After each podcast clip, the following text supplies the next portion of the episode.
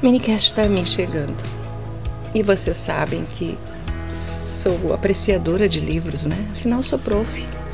Então, qual prof não gosta de livros, do cheiro, da textura, de folhear, etc.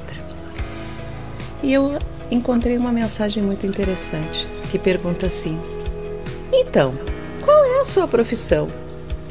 Eu sou devoradora de livros. Devoradora de livros? Sim, Começo numa página e só acabo na última. Não deixo nenhum livro ao meio. E que conselho daria a quem quer enveredar por essa profissão? Pergunta. Bem, se não gostarmos de ler, não vale a pena. Depois temos que ter o gosto apurado e já não engolimos tudo que nos impinge. Deixamos de avaliar o livro pela capa e começamos a perceber quais são aqueles que têm o sumo que alimentam a alma. Muito bem, e você nunca se cansa? Não, eu estou sempre a traçar. É claro que há sempre frases ou excertos mais difíceis de digerir.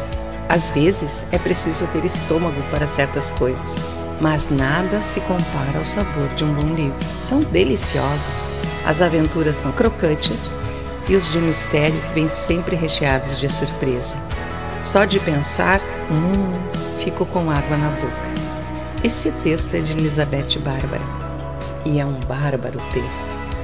E realmente, assim como os livros, são as pessoas. Existem aqueles que nos prendem, aqueles que a capa é linda, né? O invólucro é lindo, mas o conteúdo nos decepciona. E existem aqueles que a capa não chama atenção, mas que quando nós mergulhamos dentro deles, existe uma riqueza enorme. Então, meus amigos, apreciem e saboreiem um bom livro e apreciem e saboreiem a vida. Até mais. Grande abraço.